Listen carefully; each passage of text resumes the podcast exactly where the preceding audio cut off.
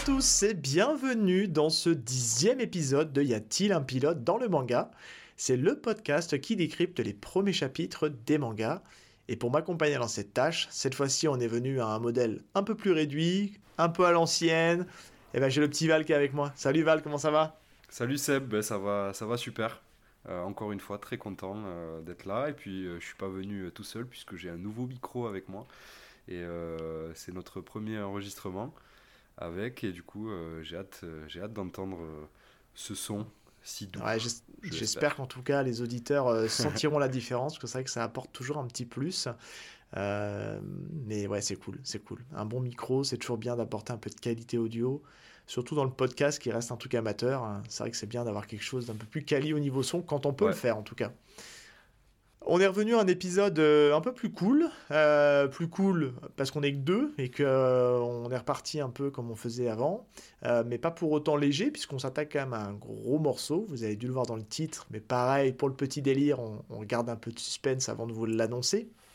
Euh, mais ouais, on, a fait, euh, on a fait un super épisode que, que vous avez forcément écouté, euh, puisque on a enregistré avec une autrice, Calonne. On a parlé de Death Note. C'était un super épisode qui est un peu plus long que d'habitude parce que on en a profité aussi pour lui pour discuter avec elle, qu'elle nous raconte son métier de, mangaka. Et c'était passionnant. Hein. C'était passionnant, ouais. Vraiment, je pense que c'est très rare d'avoir des échanges comme ça. Euh, dans ce, dans ce milieu-là. Donc on a eu beaucoup de chance de rencontrer Calonne et elle a été super cool de, de, de, de jouer le jeu et de, de se prêter à, à notre exercice. Et, euh, et c'était hyper enrichissant, ouais. Vraiment euh, Bah ouais, c'est vrai que c'est un épisode, on s'en excuse, hein, qui est plus long que d'habitude. Hein, il fait plus de deux heures. grosso modo, on a passé une petite heure avec elle à discuter de son parcours, de, son manga, hein, de Versus Fighting Story, de ce qu'elle allait bientôt sortir. Euh, et, euh, et, surtout après, ben, on s'est attaqué à, à Death Note, hein, qui, qui, était aussi un gros morceau Death Note, euh, puisque c'était son choix. Elle voulait absolument qu'on parle de ce manga-là. Et ça fait le lien, puisque c'est aux éditions Kana, puisque Kalon, pour son futur manga, comme on avait discuté, sera édité aux éditions Kana.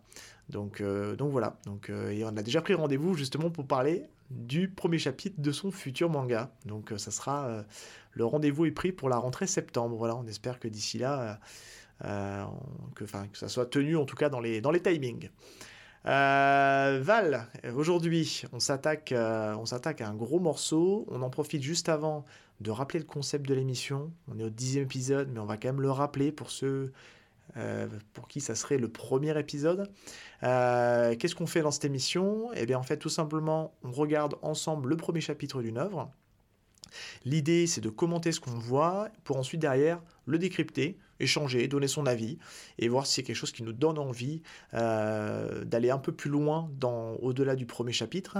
Euh, on l'a vu dans l'épisode 9 avec Sego que, bah, que c'était quelque chose qui faisait pas l'unanimité. Euh, est-ce que le manga du jour va subir la même règle? Mais en tout cas, aujourd'hui, on s'attaque à Demon Slayer.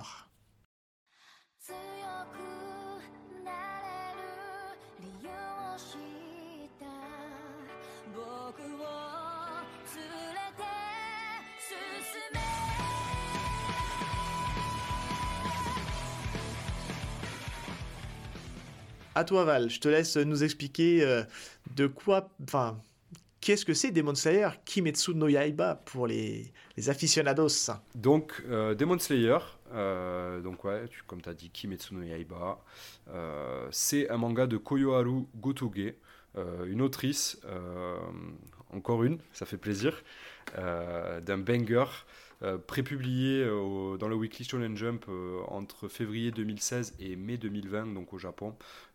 C'est édité par la Shueisha. Et ça a été, donc, quand ça a été édité en France en 2017, ça a été traduit par Les Rôdeurs de la Nuit, par Panini Manga, qui édite encore le manga. les Rôdeurs de la Nuit. Donc il y a eu trois traductions, puisque après, en 2019, euh, c'est devenu euh, Demon Slayer. Ouais, tout simplement, la, ouais, la raison, c'est que ça avait, euh, ça avait complètement floppé à l'époque où où les Panini avaient, sorti le manga. Je ne sais pas ce qui s'est passé. Est-ce qu'il y a eu un problème de communication ou est-ce qu'il y a eu un problème de, marketing qui allait pas? C'est vrai que le titre fait un peu bizarre. Quand on lit le manga, on se doute que c'est pas forcément super bien adapté comme titre. Demon Slayer, c'est clairement plus vendeur. Ouais, totalement. Et puis ça, coïncide aussi, 2019, ça coïncide à la, avec la sortie de, de l'animé en France. Et je crois que la, sortie de l'animé globalement, hein, mondialement, puisque l'animé a, vraiment fait exploser le manga en fait. Hein. Ouais, c'est clairement, c'est en plus c'est quelque chose qui est comment dire qui est, assez similaire dans le fonctionnement français. On en avait déjà parlé hein, dans les précédents épisodes c'est qu'aujourd'hui, euh, autant chez les Japonais, la, consécration ultime, c'est justement d'avoir leur manga qui est adapté en animé. Nous, chez, nous, en France, on a un peu un fonctionnement différent, c'est-à-dire qu'aujourd'hui, les gens, la plupart du temps, commencent d'abord par l'animé, accrochent à l'animé, et s'ils veulent en savoir un peu plus, parce que souvent l'animé est en retard par rapport aux parutions manga, ben, ils passent sur la version papier et ils redécouvrent le manga en version papier. Donc euh, voilà, on est plutôt sur un fonctionnement un peu inversé en France. Yes. Euh, du coup, donc, euh, pour euh, finir avec les séries d'animation, donc c'est sorti en 2019, la, première saison. ça a été produit par Ufotable. C'est un studio qui nous doit notamment les, les, les, animés de Fate Zero et Fate Stay Night, dont Vidoc nous avait parlé dans, une dans une précédente émission. Euh, et, euh, et, ensuite, donc il y a eu le film, le, fameux film Le Train de l'Infini, qui est en fait la suite directe. Ça, ça aussi, c'est hyper intéressant. C'est la suite directe euh, canon du manga, la suite de la saison 1. et il y a la saison 2 qui, sort, qui est sortie, donc la suite euh, après le, film, euh, qui est sorti là euh, début décembre 2021, le 5 décembre il me semble, et donc on est en plein dedans. Là. Ouais, c'est vrai que c'est assez atypique pour, pour le pour, ce, pour le, on va dire la partie animation. On a souvent des films qui n'ont pas de lien direct et d'impact direct sur, sur la série principale. Et c'est vrai qu'aujourd'hui, grâce à ce, à ce film-là, en fait, on, on, peut aussi faire des films qui servent de lien logique avec, euh, entre les saisons, qui, est en fait un film d'intersaison qui permet de faire euh, le lien entre les, deux parties. Euh, ce que tu n'as pas précisé par contre, c'est que c'est complet en 23 tomes hein, au Japon. et qu'en France actuellement on est au tome 20 puisque le, tome 20 vient de sortir le 12 janvier. au moment où vous écouterez cet épisode, le tome sera déjà sorti. Euh, et ce qui est important de préciser, c'est qu'aujourd'hui, en termes de vente pure, on a les, stats qui sont sortis donc l'année dernière, donc les stats, on appelle les stats Oricon, où euh, Kimetsu no Yaiba est euh, encore en top 1 du classement, avec plus de 26 millions de ventes. Juste derrière, on en a parlé lors de l'animé, le spécial animé, on a donc Jujutsu Kaisen qui est deuxième. Et ces deux premiers sont vraiment très très très très loin devant, puisqu'ils sont respectivement, je crois, à 26 millions et 25 millions de ventes. Euh, ça, c'est les ventes au Japon, hein, que je précise. Euh, et euh, derrière, on a Tokyo Revenger, et, qui est troisième, mais qui est très loin derrière, hein, qui est à plus de 5 millions de ventes. Donc voilà, on est quand même sur deux gros gros hits. Ce serait intéressant de voir un peu les ventes en France, mais je pense que ça doit aussi se ressentir. le top 3, le, top 3, il est quand même euh, révélateur. Hein. Jujutsu Kaisen, Demon Slayer et Tokyo Revenger, c'est vraiment les, énormes, les grosses écuries qui, qui sont apparues euh, là le plus récemment. Ouais, ouais, puis ça fait un. Ça Qui, prennent la place des, des anciennes, euh, des, des, anciennes, euh, des anciens bangers. Ouais, c'est les nouveaux. Euh, c'est tout simplement les, les nouveaux Naruto, les nouveaux Bleach à l'époque qui étaient les, les gros hits d'il y a, 10-15 ans. Et maintenant, on a cette nouvelle génération de mangas qui arrive et qui cartonne. sans pour autant, et on en parlera, réinventer la roue. Hein, ça reste très classique encore dans, ce, dans, son, dans son fonctionnement. Val, tu peux nous dire de quoi, de quoi ça parle Demon Slayer? Yes. Ouais, donc euh, bah, le pitch, on, a fait un pitch, euh, on a essayé de faire un pitch où euh, on n'en dit vraiment pas trop. on essaye de, comme ça, vous découvrir avec nous le premier chapitre et, puis on voit si ça vous donne envie. alors le pitch, c'est que donc ça se passe au Japon au début du 20, 20e siècle, donc 1912 Air Taisho, 1912-1928 si j'ai bien euh, écrit mes notes. Euh, c'est l'histoire de Tanjiro, un jeune marchand de charbon qui mène une vie paisible jusqu'au jour où un événement dramatique va complètement changer euh, le cours de sa vie. Et suite à cet événement, Tanjiro, il entamera une longue quête dans les pas des mystérieux pourfendeurs de démons. voilà, vraiment c'est très très très très très résumé très simplement quoi. Hein. On va pas trop loin. L'idée aujourd'hui c'est que tout le monde connaît le pitch de, de Demon Slayer, hein. mais c'est qu'aujourd'hui comme on a ce concept justement de ne parler que du premier chapitre, on essaie d'avoir un pitch qui est pas trop spoilant. Euh, on va voir assez vite ce qui s'est passé à ce pauvre Tanjiro. On a un début de manga qui est quand même, qui est quand même relativement, euh, relativement violent. Euh, et c'est assez inédit quand même pour un, pour un shonen d'avoir un, un, truc aussi brutal dès le départ. Euh, et eh bien écoute, si tu veux bien mon petit Val, euh, on va passer euh, sans plus tarder au pas à pas.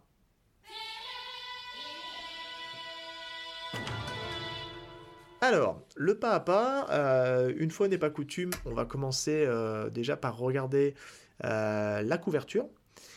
donc on y voit, on y voit Tanjiro avec donc une épée à la main qui tient dans ses bras une jeune fille qui est donc sa sœur, on va le savoir assez vite, hein, euh, et qui n'a pas l'air tout à fait dans son état normal. On va le dire tout de suite, elle est en démon. Et euh, on sent qu'il est en train de la protéger parce qu'il a un air super sérieux. Euh, déjà là-dessus, est-ce que, est -ce que toi, c'est une couverture qui t'a accroché, Val? Bah, à vrai dire, euh, non, euh, clairement, très honnêtement, c'est une, couverture. On voit le, le, dessin de l'auteur, quoi. On, arrive à, on se fait déjà une petite idée de ce à quoi ça va ressembler, euh, mais c'est hyper simple. Hein, franchement, moi, je la trouve pas folle, hein, la couverture. Euh, autant Panini Manga, euh, j'ai vu, euh, ils, ont, ils ont édité des, super, des, super mangas. L'édition de, de, de, 20th Century Boys, par exemple, dont on vous avait parlé pendant le premier épisode, elle est folle. Mais là, celui-là, je, je, trouve ça hyper banal, hyper basique. Alors, je pense que c'est juste calqué sur le Japon.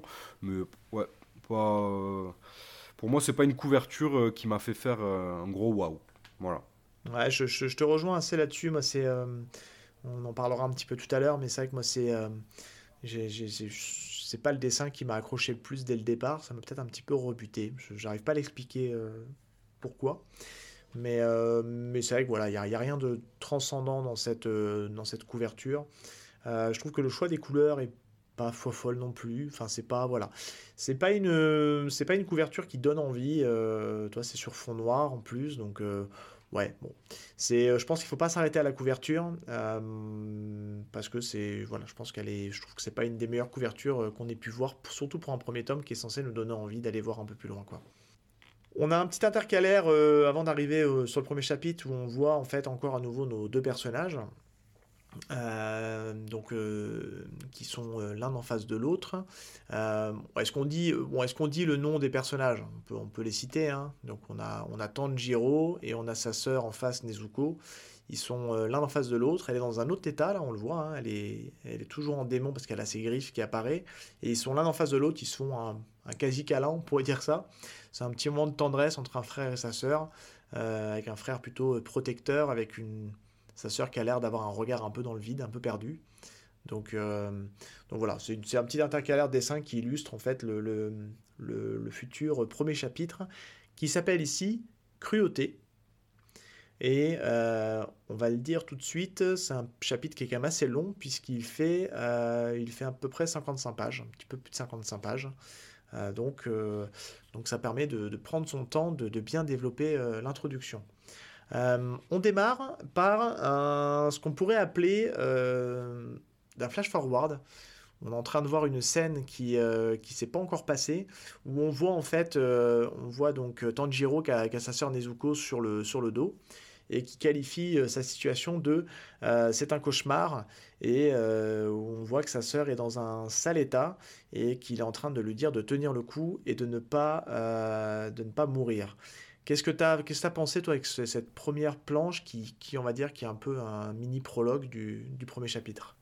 Bah écoute, euh, là en la, en la relisant, j'essaye de, de, réfléchir un peu comme, euh, comment a réfléchi sur euh, Kaiju Number 8, sur est-ce que, genre, cette première page, qui sert en vrai d'introduction en fait, est-ce qu'elle est représentative, est-ce qu'elle nous présente déjà un petit peu l'œuvre ou pas? Et en fait, ça reste très flou on, comprend que ouais, euh, euh, sa sœur, elle est, euh, elle est dans la mouise, qu'elle est très certainement en train de mourir. Et, et on comprend qu'il veut la sauver coûte que coûte. Donc en fait, est-ce que ça va être le, le leitmotiv du manga? Très certainement. Et donc on nous présente ça. Donc elle est assez efficace. Par contre, bah, je la trouve assez simple. Il hein. n'y a pas de, il a pas de case waouh. À, mon humble avis. après, peut-être parce que je suis peut-être pas trop fan du style aussi de, de l'autrice, mais, mais pour moi, ouais, ça, reste simple, c'est en adéquation avec la couverture. On est sur du simple. Vraiment. Euh. Ouais, ouais, on est dans un cadre, euh, ça se passe en hiver, hein, on peut le dire, euh, au, niveau de la, au niveau de la saison, donc il fait très froid. donc on voit, on voit Tanjiro qui buffle, donc il y, y, a sa buée qui est, sa, fumée qui sort de sa bouche, on voit qu'il a froid. et un élément qui va être assez caractéristique du, manga, euh, qui est un peu la marque de fabrique, je trouve, de Demon Slayer. On a des personnages qui sont très émotifs, euh, puisque on, voit les premières larmes de Tanjiro euh, sur, euh, l'avant-dernière case de cette planche. ça va être un élément qui va être ultra récurrent. Les personnages pleurent beaucoup, on vous le dit. C'est quelque chose qui reviendra très très souvent. on vous, et écrit beaucoup. écrit beaucoup. On vous dira ce qu'on en pense euh, sur, la partie, euh, sur la partie décryptage. Euh, on arrive sur une double page qui, pour le coup, est très jolie, qui, je trouve, dénote pas mal avec le, le côté peut-être plus crayonné du, de l'œuvre. Là, on a, une, on a vraiment quelque chose, on est limite sur, de la, sur un. Sur un qu'on appelle ça Sur une. tu couperas ça au montage, je bug, mais sur une illustration plutôt, plutôt quali, où on voit bah, Tanjiro qui a une pose un petit peu plus badass, il est très sérieux, avec sa sœur en démon, puisqu'on le voit avec ses yeux qui sont un peu plus, euh, qui sont typiques des démons, et ils sont euh, côte à côte, euh, prêts à, braver, à braver les dangers. Je passe assez vite là-dessus. Celle-là est ouais, cool. Tu la trouves cool, toi? Elle est belle, cette, illustre. Ah ouais, ouais, moi je la trouve cool, ouais. Là, pour le coup, je, je la préfère. on est, c'est, un peu plus travaillé, ça se voit. Mais ça n'a rien à voir avec les dessins qu'on a dans le manga. Oui, oui, oui c'est vrai que c'est euh, autre chose, quoi. C'est plus joli, quoi. C'est plus travaillé. C'est beaucoup plus travaillé et euh, puis euh, c'est voilà, il y a une pose un peu plus. Pour ça que je la trouve plus jolie. il y a une pose un peu plus iconique du du personnage, donc c'est vrai que c'est quand même c'est quand même plutôt sympa, ouais. mais là, on vient en arrière, puisqu'en fait, c'est pas le vrai présent qu'on a. Hein. J'espère que je suis clair en vous l'expliquant. Mais en tout cas, là, on revient, on revient quelques temps avant euh, les événements de la première page euh, de ce chapitre, où on voit, euh, on voit Tanjiro qui est, bon, on vous l'a expliqué dans le pitch, il, s'occupe en fait de, de, faire du, de faire de la collecte de charbon et de livrer du charbon au village. Et là, en fait, il est dans sa maison avec sa mère et ses frères et sœurs. et on voit qu'il n'y a, que, bah, y a, que la mère, il n'y y a pas de père on le saura un peu plus tard euh, sur, sur ce qu'il en est du, père. Mais en tout cas, dans cette situation-là, on voit donc euh, Tanjiro qui, euh, qui essaie de prendre soin, qui, qui joue un peu le rôle de l'homme de la maison et qui s'occupe de faire toutes les tâches bah, de travail pour justement subvenir aux besoins de sa maison. Donc ça nous pose un peu le contexte, on sent qu'ils sont tous très liés, tous très fusionnels, et que, et que c'est une famille qui vit dans le bonheur. Hein. Je pense que tu l'as ressenti comme ça toi aussi. Ouais, totalement, bien sûr. Euh, c'est complètement euh, ce qu'on nous présente, hein. un truc euh, hyper jovial et tout ça, avec beaucoup de, bonne humeur. ouais, c'est bien parce que ben, ça, nous, ça nous montre, ça, ça, va, ça va dépeindre, ça, va, ça va déteindre après dans, d'ambiance dans, dans, le, dans, la suite du chapitre, dans l'ambiance. Ouais. Donc c'est intéressant. Puis après, on a le. Ouais, euh, en fait, c'est un peu la, la, la, présentation du, du, contexte du personnage. On a euh, une petite partie sur sa famille, sur comment il vit. On a euh, sa relation avec les gens du village et son travail et tout ça. sur comment il, est, comment il est perçu par les autres par sa famille, par les autres. Et, euh, et c'est euh, non, c'est intéressant. Le mot qui se dégage un peu de tout, ouais, le mot qui se dégage de tout ça, c'est un peu là, c'est la, c'est la sérénité. Tu sens que la quiétude, tout, tout est calme, tout. Euh, enfin voilà, tout, tout, se passe dans la bonne humeur, dans, dans des choses très apaisées. Mais il y a un adage qui dit le calme avant la tempête. Euh, il va se passer un petit événement qui, paraît euh, complètement anodin, mais qui va être un peu déterminant sur la psychologie du personnage, euh, puisqu'en fait, Tanjiro va se faire surprendre par la nuit. il y a quelque chose d'assez important qui est tout de suite placé dans, le, dans le récit, c'est que des une des personnes qui, à qui Tanjiro rendait visite dans le village lui explique qu'il ne faut pas qu'il reste dehors la nuit, parce que c'est la nuit que les démons sortent. Et là, tout de suite, on nous place dans ce contexte, on a l'impression qu'il se passe rien de bien méchant là, mais il y a quand même un contexte de dangerosité où euh, on a ces personnages qui sont obligés de, de mener une double vie, de ne pas sortir de chez eux quand la nuit arrive, parce que c'est là que les démons arrivent. Et donc qu'est-ce qui va se passer? Eh bien Tanjiro va accepter euh, l'offre de cette personne au village et va dormir chez elle, euh, parce que c'est pas sérieux de rentrer à la maison en pleine nuit, parce que sa maison a l'air quand même assez éloignée du village. Et donc là, il va passer, euh, il va passer une bonne nuit hein, quand même. Euh, il va bien dormir et, puis euh, il va se réveiller, il va se réveiller le matin et il va partir, il va partir retourner chez lui, retrouver sa famille. Et là, tout de suite, on va avoir une des caractéristiques principales du personnage.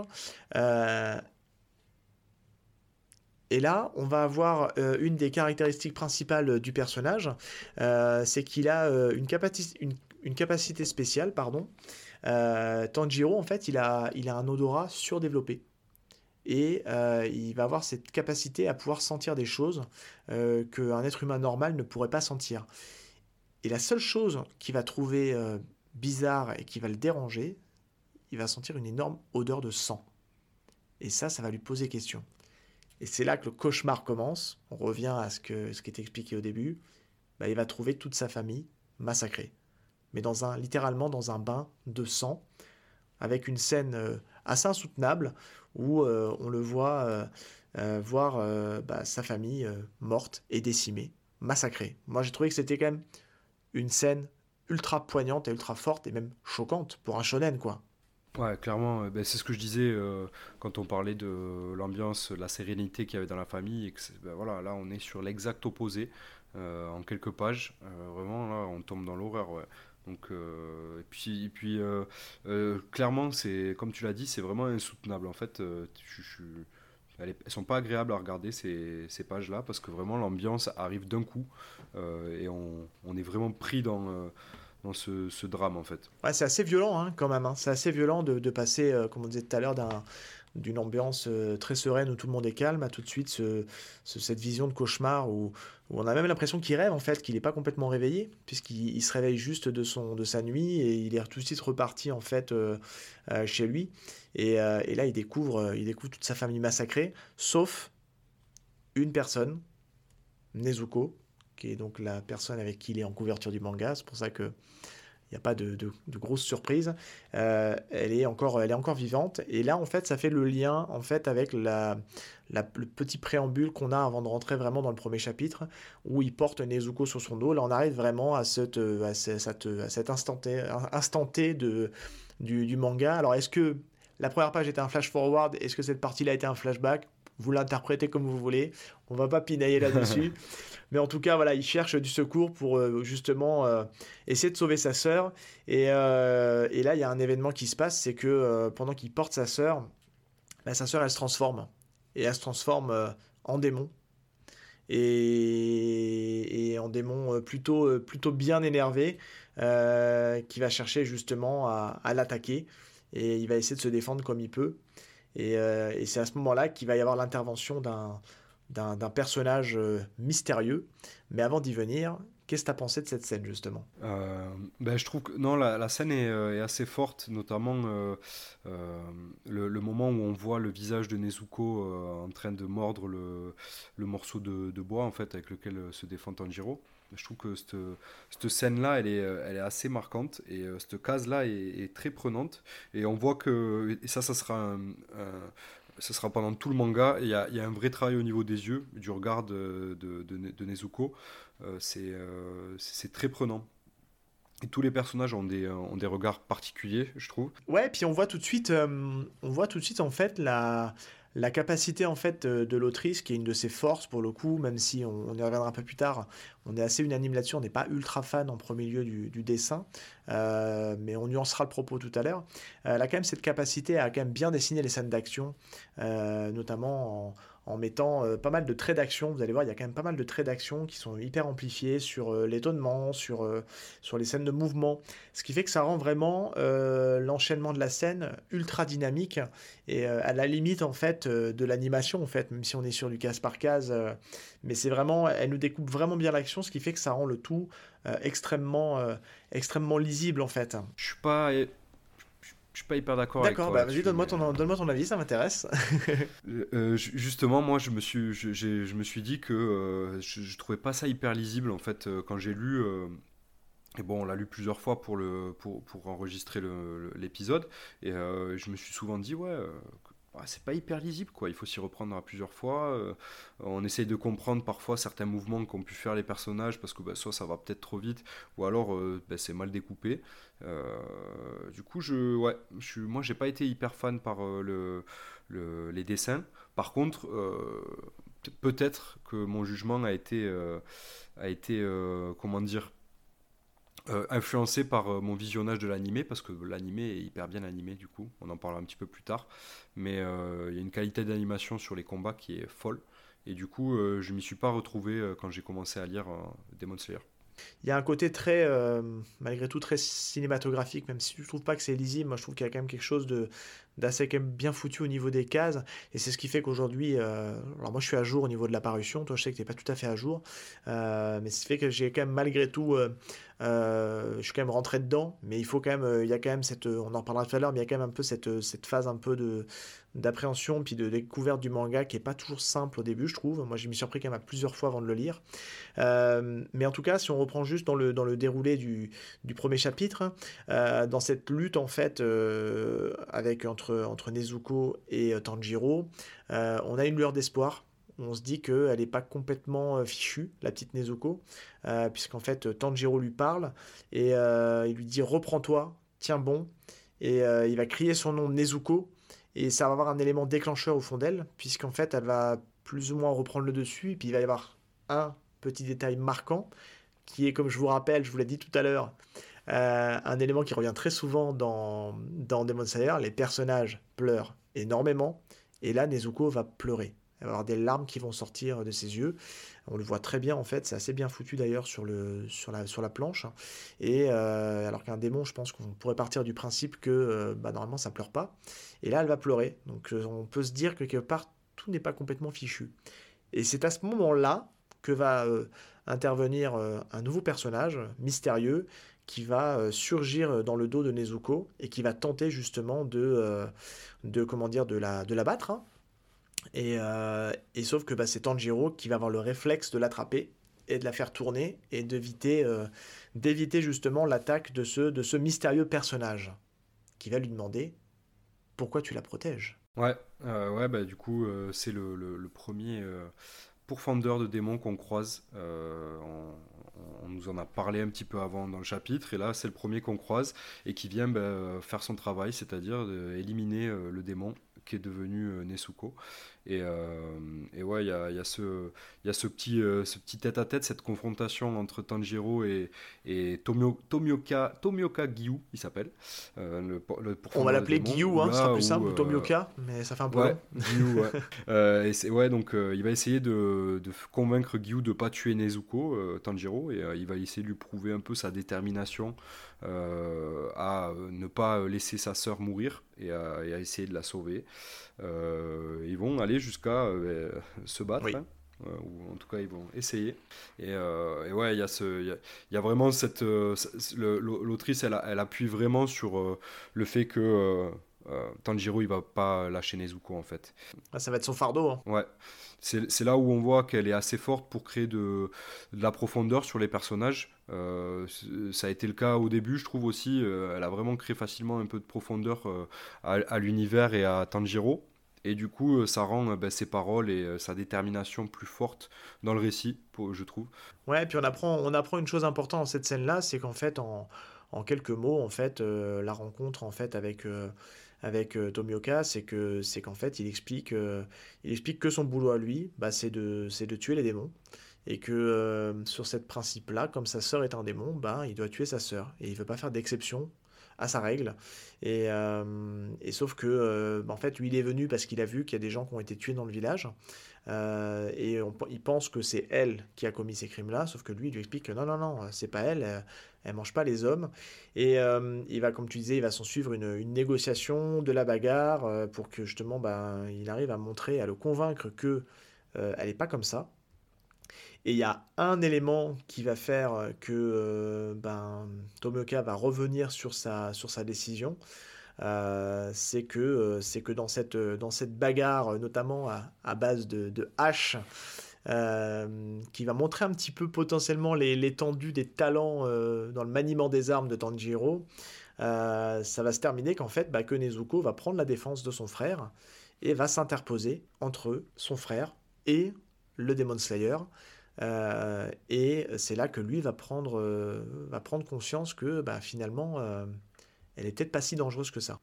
Ouais, c'est ça. On va, on va comprendre que bah, Nezuko, euh, elle met des, des, des, gros coups de, de tatane à ses adversaires, à coups de, à coups de pied. Euh, ça, ça va être son, euh, son arme principale dans le, dans le manga. Hein. elle va envoyer des, grosses, des gros coups de latte à ses adversaires. Et, et, et, en fait, on se rend même compte qu'elle est plus grande euh, elle grandit. Alors on s'en rend peut-être pas compte sur ses premières cases à la première lecture et tout, mais on va comprendre un peu plus tard qu'en fait euh, Nezuko elle, euh, elle peut changer de taille. Ce qui sera quand même plutôt pratique pour, la reste du, pour le reste du, du récit. ouais, c'est clair, ça va lui être pratique. vous allez comprendre pourquoi le, personnage est souvent dessiné avec, avec une boîte en bois sur le dos. puisque ben, voilà, les, les, démons ne sortent pas le jour. Euh, donc du coup, euh, euh, la petite Nezuko, elle a besoin de se cacher la journée pour pouvoir se balader. Et ouais, donc pour, pour reprendre le, le, fil en fait du, du chapitre, il, a, il, va un petit peu les prendre en, pitié, non Je sais pas, Nezuko et, et Tanjiro, et il va sûrement les, les, sauver en fait. Il va pas tuer Nezuko, il va laisser Tanjiro et Nezuko en vie. Et euh, il, va, il va leur dire d'aller euh, voir euh, une certaine personne, Sakonji, le, le, sensei, le, maître de Tomioka. Et, et puis on verra dans les prochains chapitres pourquoi il les, il, les, envoie là-bas. Je sais pas si on pourrait dire que, sais pas si on pourrait dire qu'il les prend vraiment par pitié c'est que je pense que quelque part, et, ça va être une des grandes forces du manga, et ça va être le leitmotiv du manga, c'est qu'en fait, Tanjiro va être un personnage, euh, et on en parlera tout à l'heure, euh, puisque on va, je vous le dis tout de suite, on va, sur la partie décryptage, on va se permettre d'aller un petit peu plus loin, parce que je pense que Demon Slayer est une œuvre assez complexe, où on va avoir besoin de spoiler un petit peu pour donner notre avis. Euh, donc on vous mettra un, on vous mettra un petit disclaimer, on avancera peut-être un peu plus dans les arcs pour justement rentrer dans vraiment ce ce qu'est Demon Slayer dans son ensemble, euh, parce qu'il y a plein de personnages iconiques qui vont venir par la suite, qui ne sont pas présents dans ce premier chapitre, et on se disait avec Val, on peut pas euh, ne pas en parler ça serait euh, dommage de faire un épisode de Demon Slayer. Euh, donc, euh, donc voilà, c'est pour ça que là, on va, on va conclure le chapitre là-dessus. Mais là où je te réponds, c'est que moi, je trouve pas qu'il les prend en pitié. C'est que je pense que, pour revenir à ce que je disais, il, a été, il a été convaincu par le discours de, de, de, Tanjiro. Et Tanjiro va avoir cette force dans le manga, justement, d'arriver de, à convaincre les gens. Et on en parlera tout à l'heure. il arrivera même à convaincre des gens où on peut penser qu'ils ne peuvent pas être convaincus par ce qu'il va dire. Et euh, il va réussir à le convaincre. Et en fait, euh, dans, cette, dans cette bagarre qu'il y a eu, euh, il, va perdre connaissance, Tanjiro. Et à son réveil, en fait, il va retrouver sa sœur avec une sorte de morceau de bois dans la bouche, qui est pareil, très iconique, puisque on, Nezuko, on va la reconnaître qu'avec ça, en fait, avec ce morceau de bois dans la bouche qui va, qui va justement l'empêcher de, de, mordre. Un baillon. Un baillon, voilà. ils vont avoir donc cette nouvelle quête qui va s'offrir à eux, qui est de justement de rencontrer de rencontrer donc le, le vieux Sakonji qui va, euh, va peut-être les aider justement dans, cette, euh, dans essayer de comprendre pourquoi Nezuko est comme ça et de les faire justement avancer dans leur quête. Et ça va se clôturer sur, un, sur une scène qui est quand même assez émouvante, mais qui doit être, je pense, encore plus émouvante dans l'animé, dans l'animé puisque euh, ça mérite d'avoir une petite, une petite musique qui est un petit peu larmoyante, comme c'est très bien le faire la série. D'ailleurs, on va se faire plaisir, on vous le dit au niveau montage, parce que une des grosses forces de Demon Slayer, c'est que l'OST de Demon Slayer est quand même fou furieuse, hein, faut dire ce qui est, c'est c'est ah ultra quali. peu tout, hein. l'animation, l'OST. donc on va vous mettre, production on va vous mettre des extraits, on vous mettra peut-être même un extrait un peu de la scène, de cette scène-là. Je pense qu'il y a une musique qui colle parfaitement à l'ambiance. Comme c'est Val qui va s'occuper du montage, on vous donne un petit peu les le backstage. Il va nous trouver ça, il va nous mettre une petite musique qui qui va, qui va un peu illustrer cette scène où ils vont rendre, euh, ils vont rendre un dernier hommage aux, ben, aux personnes de leur famille qui, qui sont, qui sont tuées. Hein.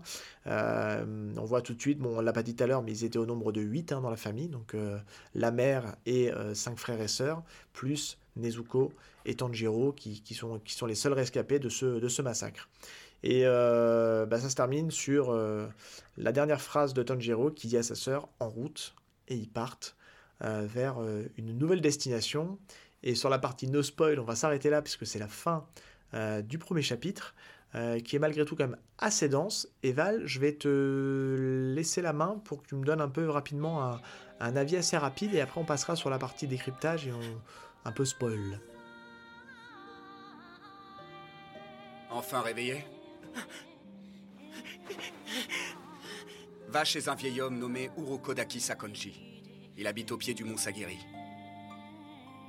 Dis-lui bien que tu viens de la part de Tomioka Giyu. Aujourd'hui, tu as de la chance, le ciel est couvert. Mais surtout, fais en sorte que ta sœur ne soit jamais exposée à la lumière du soleil.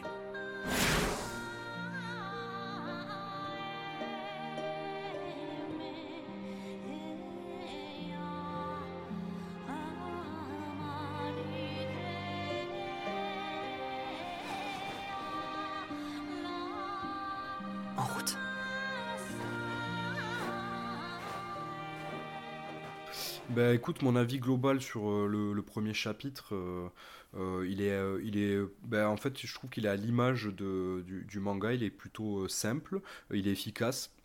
j'ai plutôt aimé. si je dois me dire s'il me donne envie de, de, lire la suite clairement, parce que je, je me suis plongé dedans. Après, je pense que j'ai pas mal été influencé par euh, aussi euh, euh, l'animé que j'avais vu avant de commencer à lire. Donc, du coup, forcément, je pense que j'ai cette influence-là. mais oui, c'est un, bon, un bon chapitre. après, voilà, j'ai mes goûts en termes de dessin et tout ça sont pas. ça colle pas trop avec Demon Slayer, mais, mais globalement, quand même, c'est du positif. Je vais un peu nuancer le propos. Ouais, je vais, un peu nuancer ton propos, parce que euh, moi, je pourrais vous cacher, moi, c'est, c'est toi qui me l'avais recommandé, Demon Slayer, à l'époque, euh, quand on a commencé la lecture, encore une fois. Hein. Rendons à César ce qui appartient à César. Euh, et la première lecture avait été un peu déroutante parce que euh, bon, déjà, j'ai eu un petit peu de mal à rentrer dans le dessin. Euh, j'étais pas dans le mood non plus la première lecture parce que tu, m'as vendu le truc comme un shonen. Et quand euh, la scène d'introduction démarre par un truc vachement noir, j'étais pas prêt à lire un récit noir à ce moment-là. Donc, je m'y suis repris une deuxième fois et la deuxième fois était la bonne toujours avec ce dessin qui me dérangeait un petit peu au début, et on va en parler après justement. Euh, mais globalement, un bon chapitre parce qu'il, mine de rien, euh, il se passe quand même pas mal de choses. C'est, euh, hyper rythmé, ça joue, ça fait, on passe par toutes les émotions et, euh, vraiment hyper efficace et on a vraiment envie de savoir la suite. Et, euh, et je trouve que c'est une des grosses forces de ce manga là c'est d'arriver à faire passer les émotions. Je trouve que c'est vraiment sa force. Est-ce que c'est lié au fait que euh, ce soit une femme qui dessine et qui écrit le manga est-ce que les femmes savent mieux gérer les émotions que les hommes? Je sais pas. Je lance un débat. Voilà. Mais en tout cas ouais un, un bon premier chapitre euh, qui donne envie de savoir ce qui va se passer et comment ils vont pouvoir ben, gérer justement cette problématique de sa sœur qui, se bat tous les jours avec ses instincts de démon, de démon même. Euh, mais vraiment plutôt cool, ouais, vraiment bien. Ça, on, sent, euh, le potentiel vraiment du, manga euh, qui peut vraiment exploser par la suite. Et voilà, bon, s'il est au top des ventes, c'est pas pour rien. Hein. c'est que je pense qu'il doit parler aussi à, à certains lecteurs. Non, vraiment un bon premier chapitre, mais à nuancer. Puis on en parle juste après dans la partie.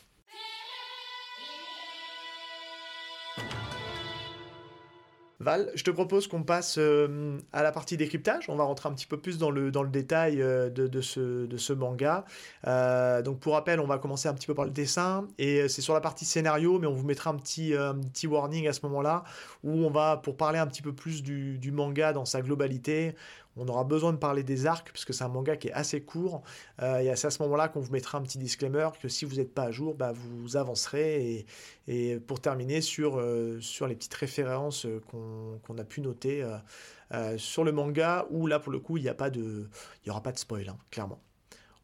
On est parti? Let's go. Ok, et eh ben écoute, euh, on commence déjà par euh, ce qui fait un peu débat, même si on est un peu d'accord là-dessus. Euh, bon allez, dis-moi ce que toi t'as pensé du, dessin, de manière générale, sur, sur Demon Slayer. Ouais. voilà, c'est pas une surprise, hein, je l'ai déjà, déjà parlé, mais oui, ouais, je suis pas hyper fan. En tout cas, j'ai pas, j'ai pas trop de d'appétence pour ce style-là. Euh, on en discutait en off et tu me disais que c'était euh, euh, un style un peu shoujo aussi dans, dans, le dessin avec les yeux grands ouverts. et peut-être que c'est ça qui m'a qui, un peu rébuté. Mais après non, là où en fait là où j'ai un peu compris, en tout cas j'ai compris son dessin quand j'ai regardé l'anime et notamment l'animation des, des attaques spéciales parce que euh, celle de Tanjiro, euh, en particulier euh, des, mouvements de l'eau, c'est ouf. clairement, là, les dessins sont, c'est de l'art, je trouve. et donc, du coup, ça m'a permis de mieux comprendre en lisant certaines cases et à quoi ressemblaient les attaques spéciales et tout ça. J'ai pu m'identifier un peu plus au dessin. mais ouais, globalement, je, je suis pas hyper fan de l'esthétique du manga, quoi, de manière générale je, te rejoins hein, sur cette, euh, sensation de, décalage dans le dessin. Euh, puisque c'est vrai que on a vraiment cette sensation par moment de regarder un shojo et notamment par les yeux parce qu'ils ont des les personnages ont les yeux bien ronds, bien globuleux, bien ouverts. Euh, c'est vrai que ça, c'est un côté c'est un code qu'on retrouve pas mal dans le dans le shojo. Et mais en fait on s'y habitue. Euh, et, c'est vrai qu'en fait, là où c'était quelque chose qui me dérangeait dans les premiers tomes, euh, c'est quelque chose en fait sur lequel je m'y suis habitué puis que j'ai fini par aimer. Euh, ça peut paraître assez, assez perturbant, mais en fait maintenant je trouve que le dessin je le trouve assez cool et un peu pour les mêmes raisons que toi, c'est-à-dire qu'aujourd'hui les scènes d'action elle sait les dessiner et les attaques spéciales en font que bah, ça, ça, donne toute sa splendeur au manga, parce que c'est vrai que les attaques spéciales sont, euh, vraiment super bien dessinées. Euh, ça donne vraiment à chaque fois les, capacités en fait de, chacun des personnages, puisqu'on verra que que en fait tout est basé sur les, sur les éléments en fait et chacun a une attaque liée à un élément. Euh, donc il y a l'eau, le feu, l'air, euh, voilà, etc. J'en passe. Et elles sont vraiment bien foutues. Ouais, il y a même des, il y a même des trucs un peu plus originaux. Hein. Euh, il y a les insectes, l'amour. exactement. Ouais. c'est des des, des, concepts un peu, et ça c'est hyper original aussi. Euh, c'est ça. Après, ce qui, ce qui est un petit bémol dans ces attaques, mais on en parlera un peu dans l'écriture, c'est que euh, j'ai toujours pas pipé la différence entre le, le, mouvement, le premier mouvement, le deuxième mouvement, le troisième mouvement. Je force le trait, hein, je l'ai compris. Mais euh, ça a tendance un petit peu à paumer le lecteur dans les attaques. Je sais pas faire la différence, hein, clairement. Vous pouvez me. moi, je pense que c'est juste un set, un set d'attaques. C'est, non, je pense que c'est juste un set d'attaque, tu vois, euh, premier, deuxième, troisième, c'est pour euh, euh, les, les, changer, ou disons que c'est peut-être, tu vois, le, c'est toutes les attaques pour, pour, couvrir un, max de range dans le, dans le combat, quoi, tu vois. Il y a l'attaque tourbillonnante, l'attaque tranchante, il y a toutes les possibilités, quoi. Donc c'est non, je trouve ça intéressant. Ouais, c'est rigolo, mais ça, ça donne un peu de et on va passer. on vous préviendra hein, quand on fera une partie spoil. moi, je trouve que ça apporte le, nom des attaques, c'est un, un, petit peu un quelque chose qui, je trouve, est un peu, euh, un peu énervant dans le, dans le récit, c'est-à-dire qu'ils sont tout le temps en train d'annoncer leur attaque.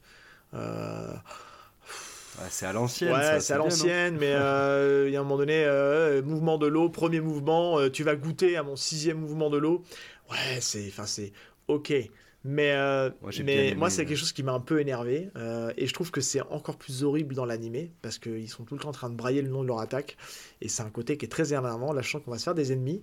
Mais c'est pas grave. Euh, mais ouais, je trouve que c'est pas le, c'est pas le truc le plus, le plus le plus, je trouve, le plus clean au niveau de l'écriture. C'est, euh, on, s'y perd un peu. Moi, honnêtement, je retiens grosso modo la première attaque de base et l'attaque ultime qu'il est capable de faire. Et point, quoi. C'est tout, quoi. Ah, Après, c'est euh, les déclinaisons, c'est, il y a beaucoup trop d'attaques. Ouais. clairement, ouais. Et c'est même un peu le bordel. Euh, ouais, non, j'en parlerai dans le spoil parce que ça va être un peu un spoil, mais tu vois, je, pense que tu vois de, quoi je veux parler avec le personnage principal. Oui, oui, oui, on découvre qu'en fait, il a d'autres capacités, ouais. Tout clairement, ouais, c'est.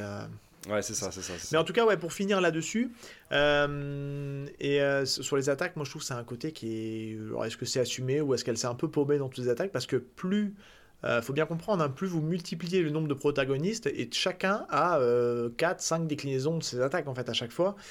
Et, il y a un moment donné, hein. ça, ça, devient ah très, très, très compliqué. Donc, euh, euh, est-ce que du coup, on passe sur une, une partie spoil? Qu'est-ce que t'en penses? Comme ça, on commence un petit peu à parler un petit peu de, de l'univers euh, dans sa globalité. Yes. On, Allez, on fait un gros warning pour faire une petite, une petite, un, petit check de loin à, à Sego, son petit attention quand elle commence à parler de, de, ses, de ses spoils. Hello les gars, c'est Mirai Val, le Val du montage. Si vous ne voulez pas vous faire spoiler, on spoil un tout petit peu dans cette partie, c'est léger, mais si vous ne voulez pas vous faire spoiler, n'hésitez pas à avancer l'épisode à 1 heure, 2 minutes et 36 secondes. Ce sera la fin de la partie spoil. Bonne écoute euh, alors, euh, on commence si tu veux bien. Euh, on peut commencer par les personnages, puisqu'en fait, dans le scénario, sa quête justement de réponse pour arriver à trouver une solution pour justement sauver sa sœur, il va très vite se retrouver avec deux acolytes. il va rencontrer dans un premier temps Zenitsu, euh, qui lui euh, a une capacité, euh, son élément c'est la foudre, l'éclair, hein, on pourrait dire ça. Ouais, c'est le mouvement de la, de la foudre. De, qui, qui, qui, a un personnage, qui a un personnage je sais pas comment on pourrait le qualifier. Le souffle, voilà, le souffle de la foudre. qui a une double personnalité, qui est plus fort quand il est endormi que quand il est réveillé. Ouais. Et qui crush sur et qui crush sur la sœur de et qui crush sur la sœur de de Tanjiro, hein, on peut le dire. Il a un crush, euh, il a un crush sur sa sœur et c'est ce qui. Euh, moi, j'ai eu la sensation en le lisant que c'est un peu la raison de pourquoi il va les suivre, parce qu'il a crushé sur sa sœur. Euh, c'est vrai que c'est un peu ça. Hein. En, vrai, s'il est là, Zenitsu, c'est peut-être pour, que pour Nezuko. Hein. Ouais, après, les liens de l'amitié et les liens d'une quête en commun font qu'ils vont devenir des copains. Mais... Euh, et on a le troisième larron, parce que c'est une équipe de trois, hein, enfin de quatre avec, euh, avec Nezuko, mais on verra assez vite que Nezuko, elle est vraiment en retrait. Moi, je trouve qu'elle est. Pour moi, c'est un petit bémol du, du, manga dans sa globalité, c'est que Nezuko est pas assez travaillé, je trouve. je trouve qu'on n'exploite pas assez son, son personnage je trouve. Euh, j'aurais aimé qu'on voit plus Nezuko. Elle apparaît dans certains moments, mais euh, on pourra en discuter. Le troisième larron, c'est euh, Inosuke. Inosuke qui, pour le décrire, il est avec, il se bat avec deux lames, une dans chaque main, émoussées. Elles sont, elles sont défoncées en fait les lames, et il a sur sa tête un crâne de sanglier. Une tête de sanglier, ouais. Parce que lui, tout, tout est lié. Il est, vraiment, il est particulier ce personnage. Complètement allumé. franchement, c'est ah c'est l'idiot de la série quoi. Il se fait passer tout le temps pour un idiot quoi. Hein. C'est clairement ça. Hein. Mais, mais en même temps, il n'a pas, le, il a pas le, le, cara design de l'idiot. Ouais. Euh, quand il enlève le masque Même les personnages, ils sont là, ils disent, mais ouais, quand il enlève son masque, on voit son visage, les, les personnages, ils disent, ah, mais, mais euh, il est trop beau, enfin, il est très androgyne. hyper très, euh, très, très lisse. très honnêtement, on peut se demander si c'est une fille ou quoi, quoi vraiment. et, et, du coup, c'est hyper particulier parce que le, le caractère du personnage n'a rien à voir avec ce physique-là, quoi. Vraiment c'est le gros bourrin de service. Euh, sa voix dans l'animé, elle est hyper, euh, en, français en tout cas, et même en, en Jap, elle est, euh, est, très rocailleuse et tout. c'est hyper marrant.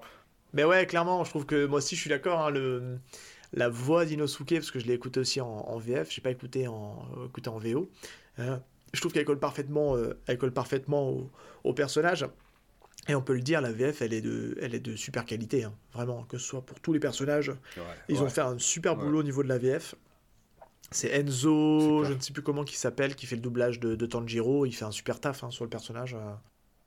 Oh ouais, non, ils sont trop forts. C'est une, génération de doubleurs euh, assez jeunes là, et, euh, qui se font, qui ont des voix hyper, hyper reconnaissables et, et qui doublent super bien les, euh, les, personnages quoi donc c'est vraiment très cool voilà on a une... pour ça qu'on a beaucoup de chance c'est pour ça que l'anime a fonctionné et marche hein, euh, parce que vraiment c'est hyper calme ouais et puis c'est vrai que ça, ça, a généré toute une vague de, de personnes qui veulent euh, s'habiller comme, comme Tanjiro avec sa, sa petite veste à carreaux là vert, et, vert et noir dans, dans l'animé Et euh, ça doit être un cosplay qui est, ultra repris. Je pense pas qu'il y ait beaucoup de gens à vouloir se déguiser comme Inosuke parce que ça implique d'être torse nu. Il faut avoir le torse qui va avec aussi, donc euh, forcément, ça peut poser certains problèmes. il faut porter euh, une tête de sanglier. Et la tête de sanglier, il faut se la farcir aussi, ouais. Donc c'est un peu plus un peu plus compliqué.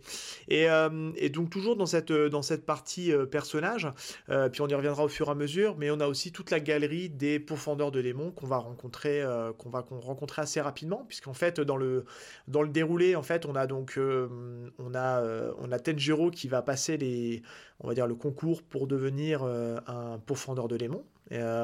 qui va réussir et c'est suite à ça qu'il va donc rencontrer dans sa quête Inosuke et Zenitsu et qui vont se retrouver embarqués en fait bah, jusqu'au conseil des pourfendeurs où on va rencontrer justement bah, qu'il y, a, en fait il y a deux clans qui s'opposent. Hein. On a les démons d'un côté qui sont euh, euh, à leur tête le démon légendaire Muzan, qui, euh, qui pour lui a une quête très, très...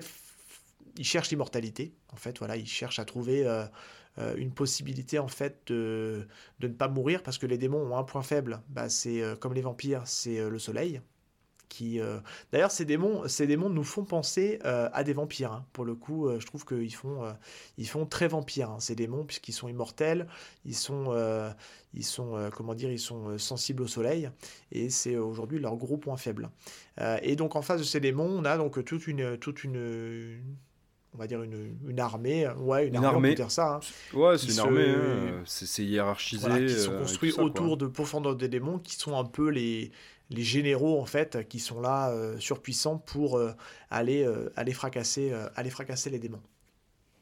Et donc là, nos, trois personnages vont, vont, faire la rencontre des, des, pourfendeurs. Donc on va pas tous vous les citer parce que c'est vrai qu'il y en a quand même une palanquée et puis vous les connaissez déjà tous sûrement. Euh, on va retrouver euh, Tomioka qu'on avait vu euh, dans le premier chapitre qui fait partie justement de l'élite des pourfendeurs. Et on va rencontrer un autre personnage qui va faire le lien avec l'arc qui arrive juste après ce passage-là, qui est donc Rengoku, qui est donc le, le pourfendeur du démon du feu, si je dis pas de bêtises, c'est comme ça qu'il s'appelle. Et euh, on va tout de suite. Le pilier du feu. Le pilier du feu, voilà. Alors, ce sont des les noms, voilà. Merci de me le redire, j'avais oublié le nom. Ils, ce sont tous des piliers, en fait. Ce sont des profondeurs de démons, mais ils sont tous des piliers. Donc, ce sont les personnes qui sont euh, un peu, c'est un peu des généraux. C'est les gens qui sont au top, en fait, de la hiérarchie, en fait, des euh, des profondeurs de démons, parce que n'importe qui peut être profondeur de démons, mais ils ont des grades. Et les piliers, bah, c'est le c'est le haut grade dans les profondeurs de Euh, et, là, on va enchaîner tout de suite euh, dans l'arc euh, du Train de l'Infini. Et ça nous permettra de faire des parallèles, puisque c'est cet arc-là qui est mis en scène dans, dans le film Le Train de l'Infini, qui, est sorti au cinéma. donc, en fait, l'animé, la saison 1 de l'animé se clôture, pour ceux qui l'ont vu, sur Ils vont à la gare. Et le film démarre, ils sont dans le train. Et là, on a tout, tout un arc où on va plus apprendre sur Rengoku. C'est ça, ouais. Euh, Rengoku, euh, sacré, euh, sacré personnage. Enfin, en tout cas, le, film est, hyper cool. où on nous l'introduit, on, a des beaux, une belle animation et tout. Le film était cool. On, je sais pas si tu veux qu'on en discute ou. on peut en parler, ouais. Ou si tu veux que. Qu'on en a pensé, ouais. j'ai lu le manga et je l'ai vu aussi en animé, donc j'ai vu les deux pour une fois. Ouais, tu l'as vu au ciné en plus. Ouais, je l'ai vu au ciné. Bah, pour tout vous dire, je ne suis pas animé, mais en fait, j'ai accompagné mon neveu qui est fan euh, de Demon Slayer.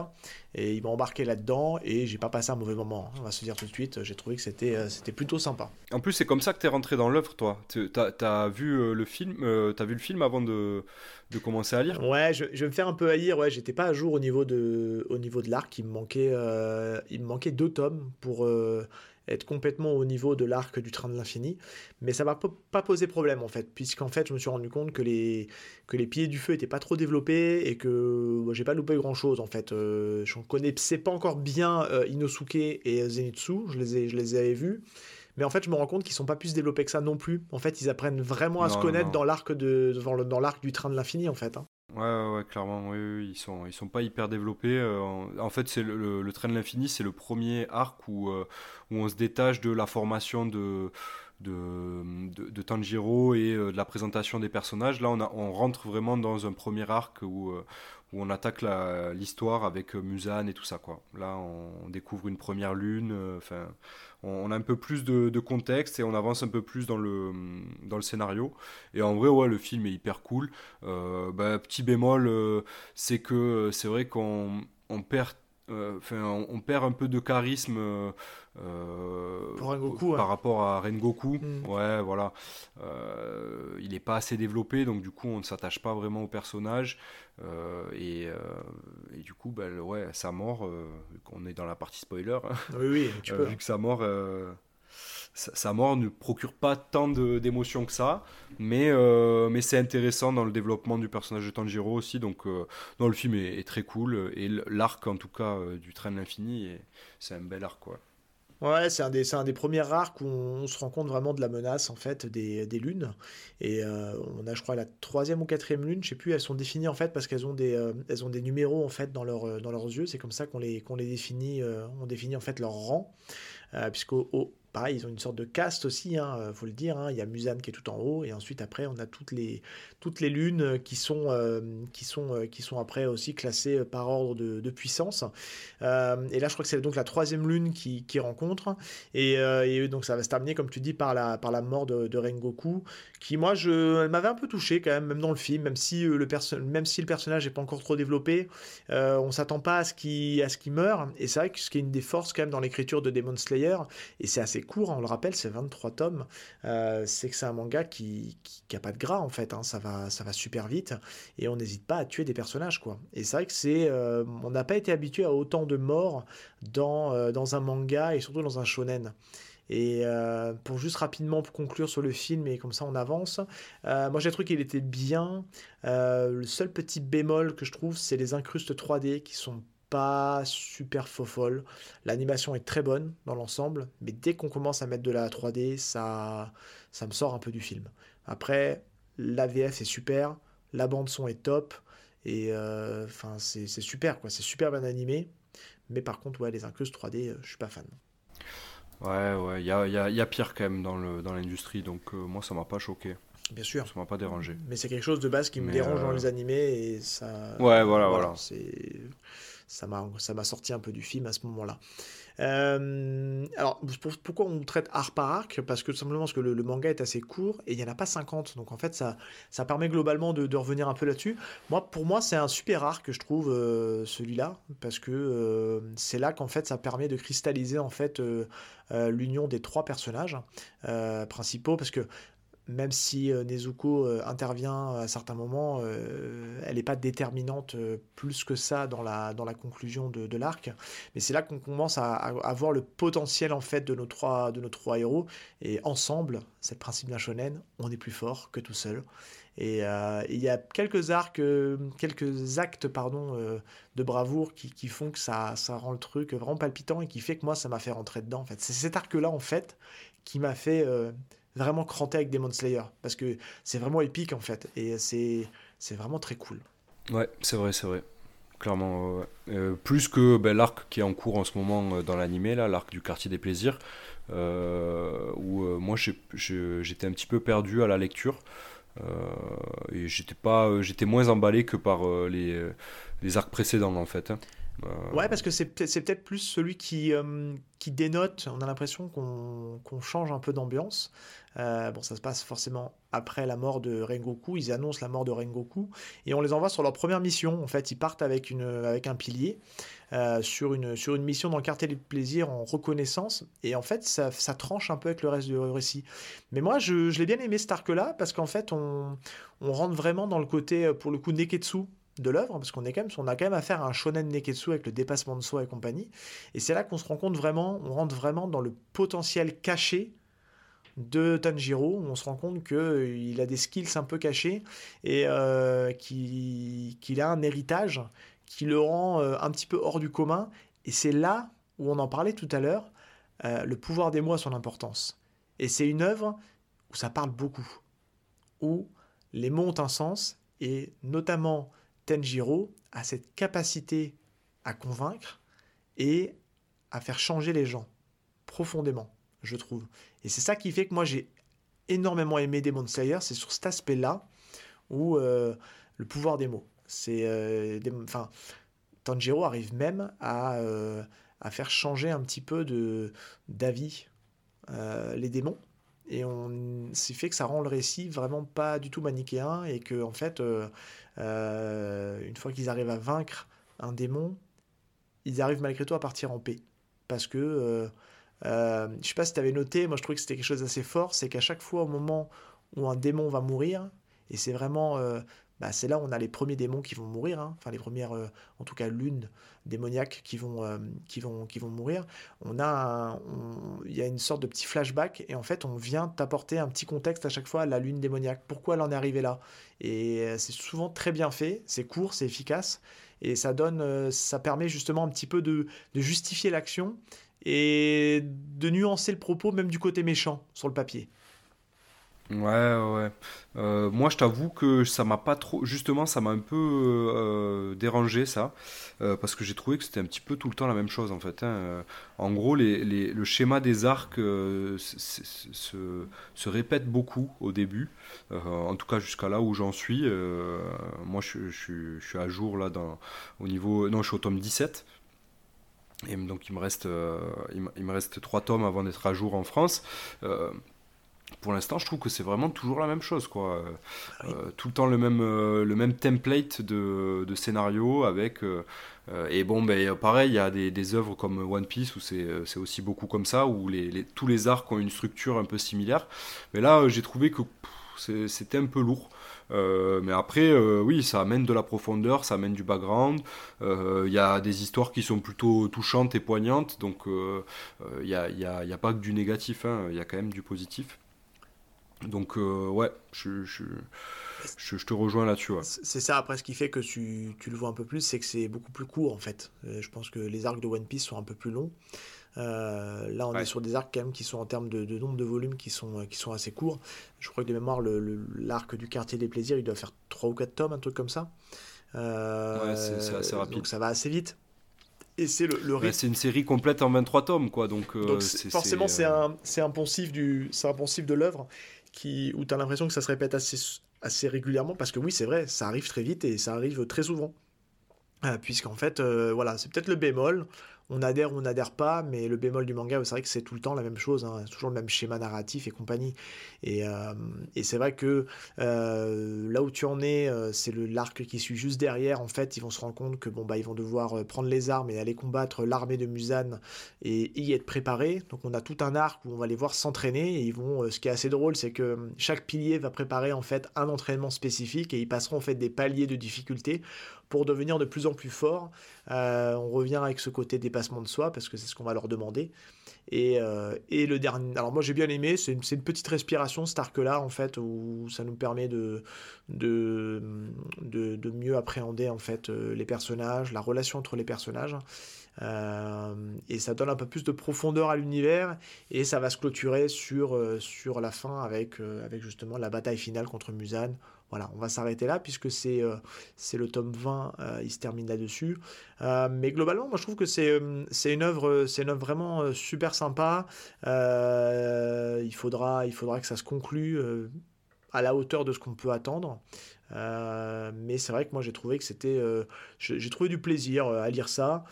c'est après le bémol que je mettrais c'est que je comprends pas forcément le succès que ça peut avoir parce que ça n'innove pas mais je peux comprendre que les nouvelles générations qui découvrent le manga trouvent euh, un certain plaisir à lire euh, Demon Slayer. Euh, ok, donc bah, on referme la partie, la partie spoiler. C'était intéressant justement de pouvoir, de pouvoir revenir un petit peu sur, toutes les, tous les arcs, parce que c'est que c'est plus simple d'en parler justement, justement là-dessus. Euh, allez, je te, je te, donne la main parce que j'ai beaucoup parlé. Euh, je te laisse la main sur, euh, sur les inspirations, les références. Est-ce que tu as vu des choses, toi, justement, dans, dans Demon Slayer, des choses qui t'ont rappelé d'autres œuvres? Bah déjà, t'en parlais, t'en parlais le, le, fait que Tanjiro ait le pouvoir de convaincre euh, ça, c'est, je trouve que c'est très très inspiré d'un certain manga euh, appelé Naruto. Ah bon? Avec le Talk no, le talk no Jutsu euh, dont nous avait parlé Sego dans les, notre épisode sur Chainsaw Man. Mais euh, ouais, je pense qu'il y, a pas mal d'inspi. En tout cas, c'est, sûr qu'elle s'est inspirée des, des grands shonen neketsu euh, de, de, de, de, notre époque, quoi. Euh, des Naruto, des One Piece. On, on, on, est, totalement là-dedans. Mais il y a le côté Senseiya où même à l'article de la mort, le, personnage, le personnage arrive à trouver un second souffle et se transcender pour, pour vaincre son adversaire. Et c'est, très Senseiya hein, dans, le, dans le principe. Hein. C'est le père du Neketsu, en hein, toute façon. Non, mais totalement. Totalement euh, du, du, Senseiya aussi. Il y a pas mal d'inspi. Et après, euh, c'est vrai que euh, moi, dans l'inspiration, je voulais aussi noter le, le côté original euh, originalité qu'elle apporte, euh, notamment dans le scénario, euh, le fait qu'elle elle place son, œuvre à l'ère Taisho, c'est une ère qui est pas hyper connue au Japon, mais même en, Europe. Quoi. L'ère Taisho, c'est début du, de 1912 à 1928, donc c'est, une, une époque pas vraiment identifiable ou quoi. Et elle en a fait quelque chose de très artistique, je trouve. Elle a dépeint ce paysage-là qui est euh, hyper cool, euh, hyper original, je trouve. Et euh, globalement, en fait, elle apporte vraiment sa sauce un peu partout, tout en respectant les codes en fait du shonen neketsu et en, en s'inspirant des meilleurs. Elle apporte un petit truc dans son côté original et tout ça. donc quoi, là-dessus, je la trouve très inspirée. Ouais, il y a, un côté, je trouve, euh, euh, comme tu dis, c'est bien que tu fasses un peu cette, euh, cette référence, au, le côté artistique de l'œuvre. Je l'ai ressenti aussi, il y, a, y a un côté, je pense que tout le monde connaît cette, cette œuvre de la culture japonaise qui est la, qui est la vague d'Okusai, euh, où on suit le mouvement de l'eau. La grande vague de Kanagawa. Exactement. Et ben, et ben je trouve que je trouve qu'il y a un peu de ça dans Demon Slayer sur le, sur le côté élémentaire des, des, des, forces. En fait, on, on, ressent ce côté artistique en fait dans dans, bah, dans, dans, Demon Slayer en fait. Et, euh, et c'est vrai que euh, c'est très poétique en fait. Ouais, je trouve que c'est une œuvre. Ouais, c'est très poétique. C'est une œuvre qui est ultra poétique, même dans les attaques, tout est poétique. Et, et euh, est-ce que, euh, est que la sensibilité féminine est beaucoup plus euh, forte que celle des hommes, qui sont peut-être considérés comme des gens un peu plus bourrins? J'en sais rien. Je dis ça comme ça, je pose ça là. mais ouais, je, pense qu'il y a quand même, on sent vraiment que c'est une femme qui est, au, qui est, à l'écriture, qui est au dessin, parce qu'en fait, il y a beaucoup la thématique de l'émotion. Je trouve que, comme on disait tout à l'heure, hein, euh, les personnages pleurent beaucoup, ils mettent beaucoup leurs sentiments à nu. Euh, il y a un moment de câlin, de, des choses très, euh, voilà, de, côté où, on n'est pas que des bonhommes, on est aussi, on a aussi un peu des émotions sous ça, sous tout ça. Et c'est vrai que ça, on, le met vachement en avant. Et ça, c'est très emprunté, je trouve, à l'univers des shojo. Le shojo, c'est beaucoup les choses avec les sentiments, la relation humaine. Et, c'est vrai que ouais, ça en fait une œuvre assez hybride, en fait, malgré tout, parce que c'est toute cette nouvelle génération d'auteurs qui arrive à insuffler en fait dans, son, dans ses mangas euh, plein de nouveaux codes en fait. Parce que c'est marketé comme. c'est moderne. C'est ça, c'est marketé comme du shonen, mais euh, on a un côté très seinen. On flirte avec le seinen parce que ben euh, il y a beaucoup de morts et chaque personnage est en danger, chaque pilier est en danger en fait, et elle n'hésite pas à les tuer en fait clairement. Hein. Pour certains, ils vont y laisser leur peau et ça va être une hécatombe. Et, euh, c'est vrai que, ça flirte beaucoup avec le seinen, ne serait-ce que déjà, on me disait tout à l'heure, avec l'introduction, puisque la famille est massacrée et puis il y, a, du détail. Hein, euh, c'est très sanguinolent. Et, euh, et puis, on a ce côté shonen très classique, Negetsu. Puis après, on a le côté aussi un peu émotion avec le, avec le shoujo. Euh, un peu dans le dessin, euh, puis aussi sur les, sur les thématiques abordées, comme on l'a dit, et c'est vrai que ça en fait une œuvre vraiment hybride à part entière, et ça la rend attachante, je trouve. C'est ça qui fait qu'on peut pas détester en fait Demon Slayer. On peut avoir des bémols parce qu'il n'y a pas grand chose d'original, tu l'as dit tout à l'heure, il y a du Naruto, il y a un peu de tout ça, mais euh, ça, rend, ça rend l'œuvre hyper attachante et, et, et, on peut pas la détester. C'est court, elle a eu le mérite de faire ça en 23 tomes, de clôturer son truc, de finir, et puis, et puis voilà, et puis ça se termine là. Et puis on n'y revient plus. Et, euh, et au moins, euh, on peut pas lui reprocher d'avoir étiré le truc en longueur et d'avoir le truc rendu le truc imbuvable comme certaines œuvres font. Ouais, ouais. Tu vois? Ouais, ouais. T'es allé jusqu'au bout, ouais. Bah ouais, j'ai été regarder les scans ouais, pour, pour vraiment clôturer le truc parce que je pouvais pas attendre. Je je vous laisserai, je pense que. T'en as pensé quoi? C'est une bonne fin, mais je m'attendais à autre chose. Voilà, je pourrais juste te dire ça. Donc j'ai envie de dire que c'est plutôt une. Non, je pense que c'est intéressant d'avoir. un peu en demi-teinte, ouais. Plutôt en demi-teinte. Pour, tu sais voilà, pour essayer d'imaginer un peu à quoi ça va ressembler. Quoi, quand bah, après, tout est clôturé. Hein. Tout, est... tout est. Tous les arcs sont clôturés. J'ai pas l'impression que ça laisse de place au doute et euh, à une possible revival, une possible suite, parce que pour moi, tout est bien conclu. Euh, mais je, voilà, je m'attendais à une autre fin et je, je vais pas dire que je suis déçu parce que le mot serait fort, mais plutôt en, plutôt en demi-teinte. Voilà, par rapport à ce que a pu nous offrir euh, jusque-là. Ok. Eh bien écoute, je pense qu'on a fait euh, à peu près le tout sur Demon Slayer. J'espère qu'on n'aura pas été trop confus, euh, parce qu'on s'est un, peu, s'est un peu laissé embarquer avec Val dans, dans, dans un truc un peu qui est un peu inédit hein, pour, le, pour le podcast, puisque on, s'était dit que c'était compliqué d'aborder Demon Slayer sans parler des arcs.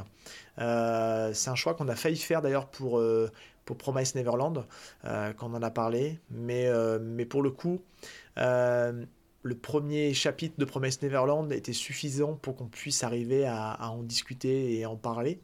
là, je pense que Demon Slayer, il y a tellement de personnages secondaires iconiques qui ne sont pas présentés dans le premier chapitre, qu'on avait besoin justement d'aller un petit peu plus loin et de parler des arcs, de parler justement de, de toutes ces choses qui sont imbriquées. Euh, donc voilà, donc on, rappelle, hein, on aura mis un petit, un petit trigger warning, euh, spoiler alerte, euh, pour justement, justement que vous ne savez pas spoiler si vous n'êtes pas à jour dans, dans Demon Slayer. Val, si tu le veux bien, on va passer sur, sur la partie, sur la partie recommandation dernière lecture. Ça te dit? Ouais, allez. Eh bien écoute, c'est parti.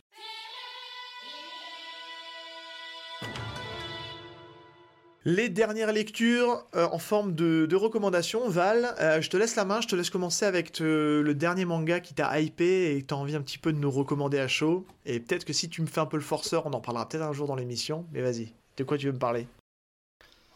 Ouais, ben euh, du coup Marocco, moi c'est euh, Terraform Mars. J'ai découvert ça il y a pas très longtemps. Alors c'est euh, ça, existe depuis quelques années déjà. et ouais, j'ai en fait je suis tombé dessus par hasard. j'ai vu le design des cafards de Terraform Mars, les, donc les Terraform ça parle de, euh, la euh, conquête de Mars. Euh, et, en gros, donc l'humanité a pour, pour conquérir Mars envoyé du lichen, donc une, espèce de substance ou un, être vivant végétal, du lichen avec des cafards pour pouvoir euh, réchauffer la planète Mars et donc euh, mettre des conditions de vie euh, ok pour les êtres humains quoi. En gros, c'est un peu ça le topo de Terraform Mars. Sauf qu'il se trouve qu'en quelques années, en fait, les cafards ont évolué et sont devenus des, des formes humanoïdes surpuissantes. surpuissantes. c'est devenu une espèce à part entière. Ils ont une civilisation de, de cafards martiens qui s'est développée. Et en fait, il va y avoir grosse baston pour ben, euh, essayer de, conquérir Mars. quoi. C'est un peu ça le, pitch de Terraform Mars. Et c'est vraiment cool. Euh, c'est vraiment cool. En fait, il euh, y, a un délire un petit peu euh, super-héros, super-pouvoir, parce qu'en gros, chaque personnage de la Terre a des gènes d'un insecte ou d'un animal dans son corps qui peut activer pour devenir un peu mi-homme, mi-insecte ou mi-animal. Et chaque, chaque insecte a sa spécialité. Donc, il y a, tout un délire un peu sur, sur les pouvoirs et sur les transformations de chaque personnage que je trouve grave cool. Et, et du coup, ben, j'ai fait, le, fait le duo, j'ai lu un peu le manga et puis j'ai lu, j'ai regardé l'animé pour voir euh, en même temps, pour voir les différences et pour voir un peu euh, euh, comment ça comment ça a été produit côté animation. Et, je trouve ça grave cool et donc je vais continuer. Il y a 20, 22 tomes je crois ou un peu plus. Et, je, vais, je vais essayer de, continuer à lire ça. Ça m'a grave plu Ok, bah écoute, toi, tu m'as, tu m'as bien saucé. Euh, ça me fait un peu penser un peu dans le délire à Starship Trooper. Il n'y a pas un peu de vibe Starship Trooper dans ton, dans ton manga ou rien à voir? Ouais, ouais, ouais, ouais. ouais. Euh, dans, je pense dans l'esprit euh, voyage vers Mars, parce qu'en fait ça se passe dans le futur, hein, ça, se parle, ça se passe en 2100 quelque chose. donc déjà on a passé le, on est au 22e siècle quoi. Hein. mais mais ouais il y a tout un délire un peu voyage dans l'espace et tout, mais c'est très orienté quand même euh, baston, en tout cas de là où j'en suis, c'est très orienté baston contre les cafards, quoi. trouvé un moyen d'exterminer les cafards qui sont devenus des, des monstres. ok, bah, ça a l'air plutôt. ils ont un design très particulier, tir à voir, c'est ah ouf. Ça a l'air plutôt cool. Écoute, super. Euh, ben, moi, écoute, Marocco, ça va être. c'est suite au, à la recommandation de de Sego dans son épisode euh, où elle parlait justement de ses lectures du moment, où elle a parlé justement de Machel. Et euh, bah, du coup, j'y suis, mis. Et euh, ça a été un véritable coup de cœur. Euh, Machel, bon, je redis rapidement ici de quoi ça parle. On est dans un monde en fait qui est régi par la magie, où toute personne qui ne pratique pas la magie est, est rejetée de la société et même peut être condamnée à mort, puisque c'est considéré comme une tare de ne pas pratiquer la magie.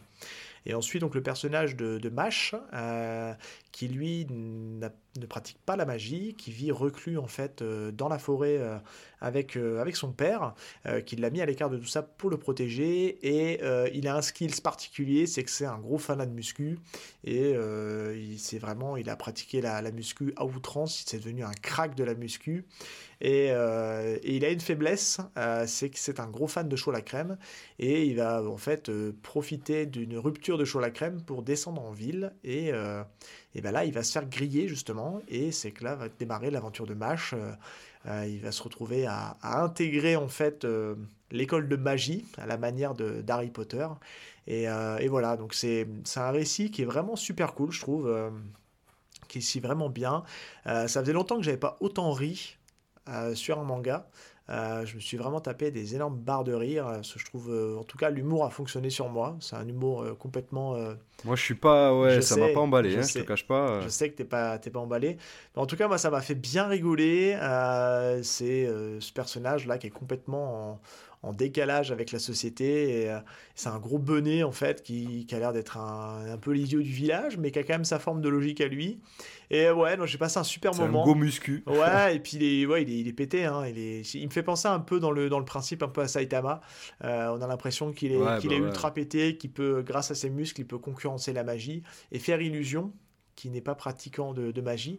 Et euh, ouais, bah écoute, moi j'ai passé un super moment. C'est vraiment une lecture super légère. Je suis pas sûr que ça dure euh, sur 50 tomes. À mon avis, ça va se clôturer. Euh, ça va faire une vingtaine de tomes et puis on, à mon avis, on, aura la fin de l'histoire. Mais voilà, c'est vraiment une petite lecture légère, ça révolutionne pas la roue, mais c'est très drôle, ça fait de la référence à Harry Potter, en veux-tu, en voilà. Ouais, il y, a beaucoup de vibes Harry Potter. Euh je sais que tu m'en avais, on en avait parlé hein, dans un épisode précédent, que c'était une de tes débuts de lecture, mais avec du recul, Bon, t'es moins fan, mais en tout cas, j'ai ultra accroché. Donc, euh, je peux que vous recommander donc Machel, donc c'est édité chez euh, chez Kazé, encore eux. Et là, on a fait une doublette Kazé parce que tu l'as pas précisé, mais Terraformars, c'est aussi chez Kazé. Ça rejoint un peu la discussion qu'on avait, qu'ils ont un catalogue qui est vraiment éclectique et très sympa. Donc voilà, c'était les les deux recos de la team. Euh, Val, on va clôturer l'émission juste par un une petite mise à jour. On s'est associé avec des collègues podcasters euh, et on a créé un Discord. On vous mettra le lien euh, dans la description. Euh, l'idée c'est quoi? C'est qu'en fait on a en fait un, lien commun qui, est, qui est justement de parler d'œuvres littéraires sous toutes ses formes. et donc on a créé un Discord justement pour s'y retrouver où on parle de littérature, de comics, euh, de manga, d'animation. Euh, donc en fait, on s'est regroupé avec des copains euh, podcasteurs manga, mais pas que. Je vais rapidement les citer.